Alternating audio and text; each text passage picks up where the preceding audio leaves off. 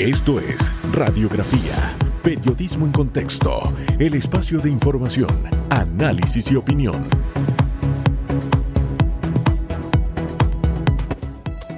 ¿Qué tal? ¿Qué tal? Muy, pero muy buen día. Bienvenido, bienvenida. Hoy es, hoy es viernes. De cucaracha. ¿Ah? ¿De cucaracha? Explíqueme ese concepto. Porque las cucarachas salen. No, porque salen todos los días, no los viernes. No, pero los viernes se ponen contentas porque hay comida. Hay ¿Sí? basurita que va quedando de la ¿Te comida de ayer, de Acción de Gracia. Dios para los mío. que cocinaron. ¿Sí? O viernes de colorete, famanía. Oye, nuestra acción de gracias anoche fue bien interesante. Fue con unos brownies. Sí, fue una acción de gracias dulce. Dulce. Realmente fue dulce. Bien azucarada y energética. Sí, realmente todo el mundo rompió la, ¿cómo que le llama? La keto anoche. Muy bien, me Todo el alegra. mundo lo rompió anoche. No, que usted no la puede romper mucho. Eh. Después se me engorda y la faja regresa. Y eso no es bullying. Eso no es bullying. ¿Y a qué viene lo de bullying? No entiendo. No sé. Usted hoy me está hablando en clave, hábleme claro. Nosotros Para esa gente que le escribe que yo le hago bullying. Estamos en y usted modo- cuando no está a mi lado me extraña. Y a usted le encanta que yo lo grubee. Y a Chema también le gustaba. Estamos en- etcétera, etcétera, etcétera. Estamos en modo diálogo, en modo entendimiento, en modo vamos hacia adelante, en modo hablemos el mismo idioma. Mire, abrí la página de Ágora. Ágora era la plaza pública que en la antigua Grecia, a la que acudían en la antigua Grecia los ciudadanos a discutir los temas del día a día, las decisiones, las grandes decisiones se tomaban en el Ágora. Y mira, acudí a ver si la gente se ha metido en la plataforma esta, en la página, qué sé yo. Hay 52 propuestas ya y solo 228 personas han participado. ¿Qué le parece? Oye, Ah, eso perdón. es bullying. Ignorarme es bullying. Sea seria. Le decía que en la página de Ágora hay ya 52 protestas y 228 participantes. Por lo de ayer. Sí, por el, la apertura del No, pero diálogo. eso debe crecer, ¿no? Totalmente. Vamos a ver qué ocurre en relación a ese tema. A veces es bueno dialogar, Hugo. No, el siempre diálogo, bueno, el siempre diálogo bueno, es bueno algunas veces. Siempre es bueno. No, le voy a decir por qué no todas las veces. Porque necesario. cuando el diálogo eh, se vuelve full diálogo, nada más hablar y hablar como los loros cuando están en una jaula o las guacamayas, o los tucanes. No sé si usted ha visto los tucanes que no paran de noche ni de día, pero hay que ejecutar, hay que ver resultados de los diálogos. Nada más no nos podemos quedar conversando.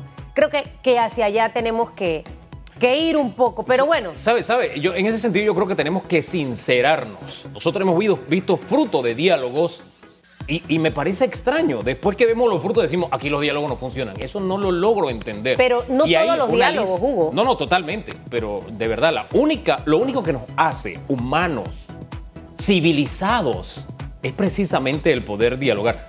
Ahí está el tema del canal, por ejemplo. Está el tema del pacto de Estado por la justicia. Está, hay una serie Pero de temas. hubo resultados. No, no, claro, por eso hay una serie de diálogos que han dado resultados. Que así decir como que el diálogo no funciona para eso no me parece, José. Hemos tenido, hemos tenido diálogo en materia educativa, hemos tenido diálogo con tema de la Caja del Seguro Social señor. y no hemos logrado a nada concreto. Entonces, Con el seguro logramos resultados. Lo que no logramos es mantener el diálogo permanente para que en el 2015 se volviera a cambiar la ley, que ese era el reto y estaba establecido por ley. Y de nadie ahí lo en cumplió. adelante, ¿cuántos más hemos tenido? Y, y todavía seguimos con el tema del seguro. Creo que Ah, al no, final sí. Bueno. hay que revisar esos donde hemos tenido resultados positivos, copiemos modelos y veremos qué ocurre. Pero hoy no vamos a hablar de diálogo. Hoy no vamos a dialogar. Bueno, sí, vamos a dialogar con Harry Brown sobre, diálogo, sobre, sí. sobre el pacto. Tenemos que ponerlo en Sí, perspectiva. sí, sí, pero también está Roger Tejada. Ese nombre suena como be- beisbolista, usted sabe, ¿no? Él fue Sí. beisbolista, el viceministro de Roger Trabajo. Tejada fue beisbolista. Para que ¿En sepa. serio? Me contó su historia comiéndose un raspado. ¿En quién eres tú? ¿Cómo que dime quién eres? No, comiéndose un raspado. Así Ah, que va a estar el viceministro de Trabajo con nosotros esta mañana. Y la pregunta, Hugo, está relacionada con tema COVID. Así es, se lo compartimos ya. El MINSA autorizó retorno de puestos de trabajo de manera presencial al 100% de los trabajadores. Oiga, también en el sector público ya pueden regresar los enfermos crónicos, los mayores de 60 años, en fin. Eh, una de las medidas es que el empleador debe asegurar el distanciamiento de dos metros entre el personal. Bueno, esta medida la tiene que asegurar el propio personal, porque nada sirve que haya distanciamiento y, y usted va y se mete en el cubículo del otro o de la otra. Use el hashtag radiografía, de verdad que hay una responsabilidad en cada uno de nosotros con este tema. Pero, en, en fin, opinen, de verdad se abre una nueva etapa con estas decisiones. ¿Qué expectativa tiene usted? Así es, doctor Hugo Enrique Famanía. Vamos, doctora Susan Elizabeth Castillo de Reyes. Con los titulares y feliz viernes. Métale sazón a su viernes y esté alegre, contento y sueñe grande y, y, y, concrete esos sueños, que nada le baje el ánimo. Vamos con los titulares, benítez.com, llamada J-Lo. Los titulares. Así titulan los diarios de la localidad este viernes 27 de noviembre del 2020. Presidente Laurentino Cortizo lanza pacto del bicentenario, cerrando brechas. Hoy me dirijo a cada panameño para convocar a un diálogo sincero, sensato, incluyente, para construir consensos y establecer una ruta que siente las bases de un Panamá mejor, más justo, más solidario para el presente y para el futuro, que va más allá de este gobierno, expresó Cortizo. En este diálogo nacional participarán representantes de todos los sectores productivos y sociales del país y tiene como objetivo lograr acuerdos nacionales en materia de salud, seguridad social, educación, economía, seguridad y servicios básicos, entre otros. El ex candidato presidencial de Cambio Democrático, Rómulo Rux, y el del panameñismo, José Isabel Blandón, manifestaron su desacuerdo en la logística escogida por el Ejecutivo para abordar los temas. 737, proceso para abordar crisis de la Caja de Seguro Social, inicia el 18 de enero paralelo al diálogo por su complejidad técnica e importancia para los panameños. El tema de la caja de seguro social, especialmente el problema de invalidez, vejez y muerte, así como la incorporación de trabajadores informales y su gestión administrativa, serán abordados paralelamente al diálogo, sostuvo el presidente Laurentino Cortizo. Adelantó que el proceso iniciará definiendo la hoja de ruta, fijando una fecha para la presentación de los estados financieros y corridas actuariales y la propuesta de integrantes de la Comisión Temática Nacional. 737. IDAN hará trabajos en la vía transísmica hoy. Esto afectará el servicio de agua. El Instituto de Acueductos y Alcantarillados Nacionales de Panamá, IDAN, informó que la medida se debe a que realizarán en conjunto con la empresa MECO la desviación e interconexión de una línea de 24 como parte del proyecto de ampliación de la vía transísmica, la cual afectará el servicio de agua potable en los sectores aledaños a estos trabajos. Entre los sectores que se verán afectados por el servicio de agua están la Locería, Alameda, Cervecería Nacional, Plaza Edison, Vista Hermosa, Fernández de Córdoba, Carrasquilla, San Fernando y el Hospital de Especialidades Pediátricas. 7.38 minutos, Tribunal Electoral anuncia que vigencia de cédula para mayores de 70 años será indefinida la entidad informó también que el carnet de residente permanente de los extranjeros mantendrá una duración de 10 años. El comunicado resalta que las cédulas para el resto de los ciudadanos será válida por 15 años. 7.39 minutos, vamos con notas de carácter internacional. Dan último adiós a la estrella del fútbol Diego Armando Maradona. Las calles de Buenos Aires vibraron al ritmo de cánticos dedicados en su memoria, demostrando así el amor que le tienen sus fans. Sigue diciendo la información que sus restos descansan en el cementerio Jardín de Paz de Bellavista, en la provincia de Buenos Aires. Solamente la familia y los amigos cercanos pudieron estar en el entierro del ídolo argentino que murió el pasado miércoles a los 60 años. Hasta aquí los titulares. Los titulares. Rápidamente vamos a las 7.39 minutos con nuestro primer invitado esta mañana. Le adelantamos el viceministro de eh, Trabajo y Desarrollo Laboral, Roger Tejada, nos acompaña. Señor viceministro, muy buen día. Buen día, Hugo. Buen día, Susan. Buenos días. Gracias al equipo por la oportunidad. Gracias por estar con nosotros, ministro, viceministro. Eh, importante conversar un poco de la noticia de esta semana. Eh, la posible extensión de los contratos suspendidos, algo que todavía se está evaluando Quisiera que nos comentara de qué depende la toma de decisión, para cuándo sería esto y qué representaría en el marco en el que nos encontramos, que ya muchas empresas han podido abrir sus puertas, otras obviamente están a la espera. Así es, efectivamente existe un grado de curiosidad por parte de los sectores, el sector empresarial, el sector trabajador, por conocer eh, la propuesta y las, las decisiones frente a los escenarios que ha planteado el Ministerio de Trabajo a través de, eh, del, equipo, del equipo jurídico, el equipo de asesores de la sala de situación, que es la que, es la que en equipo hemos estado revisando, analizando toda la data, eh, al igual que todos los resultados, las inspecciones que se han hecho a nivel nacional que genera información importante. De igual manera también hemos estado revisando la data de suspendidos que hoy eh, registra 96.480 contratos reactivados. Estamos en este momento en 36% de reactivación a nivel general. Por empresa, estamos a un 33% de reactivación específicamente. en los sectores eh, y es parte de la data que estamos utilizando para este, poder presentar esta propuesta al sector trabajador y sector empleador, que precisamente comparto con ustedes que el día de hoy se dan las primeras reuniones. No es una mesa económica laboral. Recuerden que tuvimos un diálogo a nivel laboral de dos meses que, que tuvo como resultado 23 acuerdos que fueron transferidos a una ley que es la primera, una de las primeras leyes tripartitas que existen en la República de Panamá, que es la ley 157, que es resultado de este diálogo económico laboral de dos meses. Y también la otra data que nosotros tenemos en este momento es que los sectores que se han ido recuperando de manera más positiva, el comercio al por mayor, el comercio al por menor, son las actividades que apuntan en este momento con una franca recuperación nosotros a nivel de cada semana reportamos 5.200 contratos reactivados y frente a la propuesta, la ley 157, como tú señalaste, eh, Susan, tiene vigencia hasta el 31 de diciembre de este año, por la cual esta propuesta, sin lugar a dudas, va a ser importante. La ministra de Trabajo ayer, Doris Zapata, señaló que eh, hay una realidad y la realidad es que las reactivaciones se han dado de manera eh, no como esperábamos en cuanto a las proyecciones, hay que ser muy realista y también no es una reactivación en la cual la economía esté a un 100% preparada para una reactivación, una reactivación total, por lo cual sí hay que tomar medidas, sí hay que tomar medidas, Hugo, para poder enfrentar el panorama laboral frente a enero del 2021, como eh, conversamos en nuestra última entrevista, que hay que tomar medidas y acciones concretas. Ahora, las medidas que hasta ahora pues, se dan a conocer es que se puede reintegrar ya el 100% de los colaboradores en el sector privado. Abren también la puerta a que puedan regresar los mayores de 60 años en el sector público y eh, también eh, a incluso las, embarazadas y demás.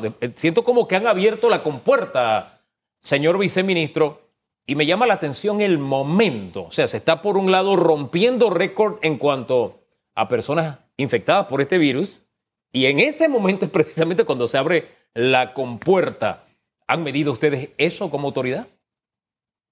Es correcto, Hugo. Eh, tenemos que indicarte que existe un equipo de acción rápida integrado por el Ministerio de Comercio e Industria, CAE, el Seguro Social, Ministerio de Salud y el Ministerio de Trabajo, quien, quien el Ministerio de Salud es el que lideriza este equipo. Este equipo de inspección ha generado un informe que señala que las, los casos de COVID, de rebrote, dentro de las empresas ha sido mínimo. No es así como en junio y julio y agosto, donde reportamos 50 casos, 30 casos por empresa hubo. En este momento los rebrotes, según los registros que tenemos nosotros, no se están dando dentro de las empresas. Los contagios se están dando en reuniones familiares, se están dando en restaurantes, y se están dando no en los espacios laborales. Eso es importantísimo para tomar este tipo de decisión. Lo otro que sí es importante es que yo tengo que aclarar el decreto ejecutivo 1360 emitido por el Ministerio de Salud el día de ayer.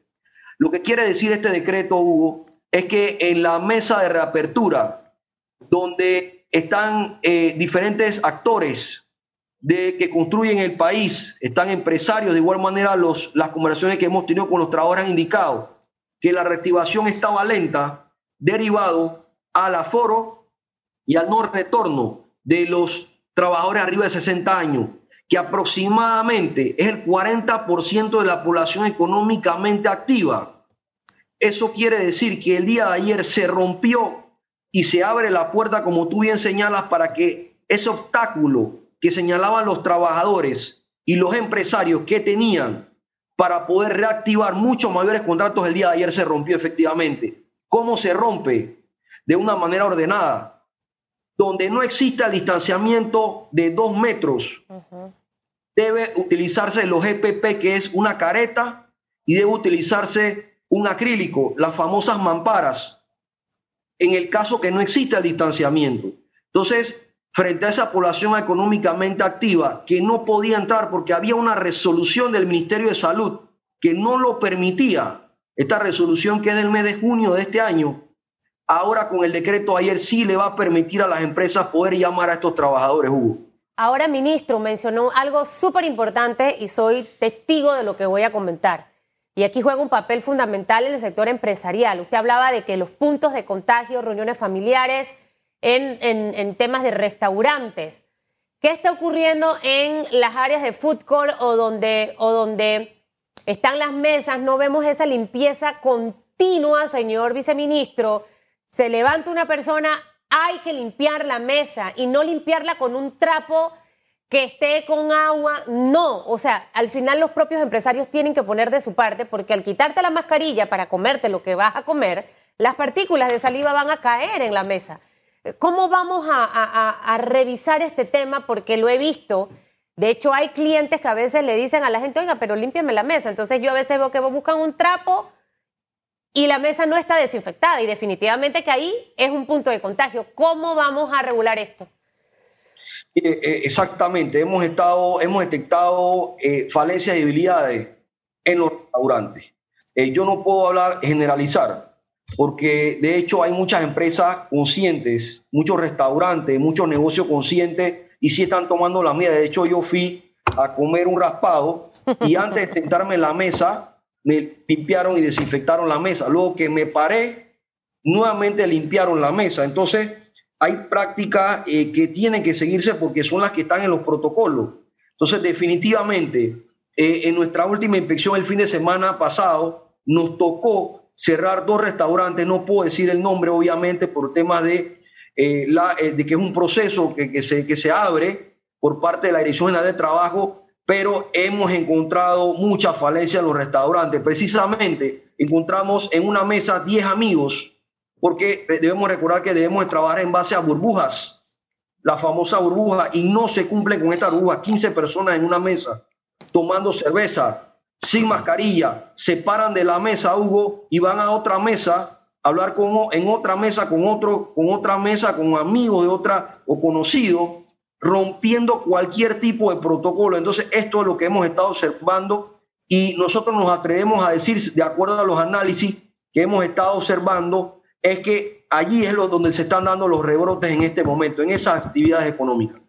Ahora bien, eh, con la cantidad de personas que ahora podrían volcarse en retorno al trabajo y teniendo también esa certeza que usted nos da de que en los lugares de trabajo no es necesariamente donde se están contagiando. Tomemos en cuenta que viene el tema transporte público, que a veces van aglomerados de una manera, y ayer nos dieron una cifra, los mismos colaboradores de mi bus, o, era del metro, no recuerdo bien, arriba del 35% ya tenían un grado de positividad, habían estado contagiados, se han contagiado en algún momento. ¿Qué se va a hacer con, con, ese, con ese tema del transporte público? Yo añado, tienen un transporte público varado que no ha hecho negocio, que es el colegial, siempre he dicho, pueden utilizarlo, hombre, para llevar a funcionarios de algunas entidades, de contratarlos, mover la economía de esa manera, pero en fin, ¿qué se va a hacer con el tema transporte público? Sí, precisamente hemos estado en contacto sobre todo con el director del Metro de Panamá, el, ingeniero Héctor Ortega, eh, afinando algunos detalles ya en los, en los transportes públicos, como ustedes saben, distanciamiento, lo que es el uso por silla y la cantidad de personas por transporte, ya eso está claramente definido. Sin embargo, sobre todo, nos hemos encontrado que algunas personas dentro del transporte público, muy cerca de los conductores inclusive, tienden a quitarse la mascarilla para hablar por teléfono y algunas medidas que son incorrectas, Hugo. Más allá de, que se cumplan con los protocolos y las medidas en el transporte, nos hemos encontrado que hay algunas personas que no le temen al virus, que prácticamente piensan que ya vencimos el COVID Entonces también es un tema de conciencia social, de, de, estar claro de frente a la situación que estamos en este momento. Yo quiero aprovechar también para indicarte que dentro de este diálogo nacional que ustedes conversaban eh, previo a esta entrevista, el pacto del bicentenario, allí va a haber una mesa, Hugo, de reactivación, va a haber una mesa de reapertura y van a haber algunas otras mesas temáticas que allí también nosotros esperamos que puedan salir algunas otras propuestas, propuestas incluso eh, que hemos hablado y hemos conversado con ustedes, algunas otras propuestas que puedan incorporarse en, este, en estos meses que vienen el próximo año.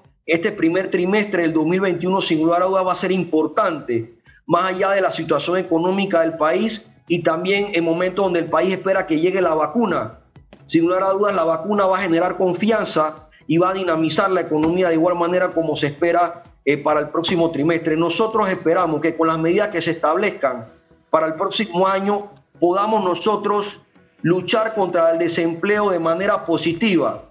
La OIT ha estado señalando que podríamos estar entre un 20 y 25% de desempleo. Sin embargo, sin embargo, Hugo, nosotros estamos conscientes de que con las medidas que hemos establecido, al momento de recibir los porcentajes, pudiésemos estar por debajo de esta proyección que señala la OIT. Ahora, hay que reforzar, como tú bien señalas, algunos espacios laborales, no podemos bajar la guardia. El transporte público, sin lugar a duda, ya que no se cumplen con un comité de higiene dentro de las empresas. A pesar de esto, las empresas tienen la obligación de velar por el seguimiento de ese trabajador, en cómo llega ese trabajador. Hay muchas empresas que en este momento han contratado buses colegiales, ya que están parados para que puedan dar un servicio hacia sus trabajadores. Esto no lo podemos obligar pero sí hay muchas empresas que están haciendo esto también para apoyar al país, a estos transportistas que están parados. Hombre, bien por las empresas que lo hacen, el Estado lo puede hacer también y ayuda así también a sus colaboradores, más ahora que van los de mayores de 60 años, las embarazadas y demás. Gracias, señor viceministro. Que tenga muy buen día. Chao. Hasta luego. A ustedes. Buen, El lunes son las 7.58 minutos. Le reitero reiteramos preguntas. Es que estoy viendo el café que usted me Reitere la pregunta. Wow. María. Reitere la pregunta. Va para allá. Gracias. Eso es lo que dice que usted Reitere la pregunta. Sigue instrucciones. Dios, sea seria. Sea seria. Déjese, déjese llevar. El MINSA autorizó el retorno a los puestos de trabajo de manera presencial al 100% de los trabajadores del sector privado. El empleador debe asegurarle el distanciamiento de dos metros entre el personal. ¿Usted qué opina? Use el hashtag radiografía. Al regresar, vamos a conversar del pacto bicentenario con Harry Brown, politólogo. Está delicioso el café. Es de Gracias. La, es de la máquina. Sí, pero lo trajo usted, ese es el toque. Sí.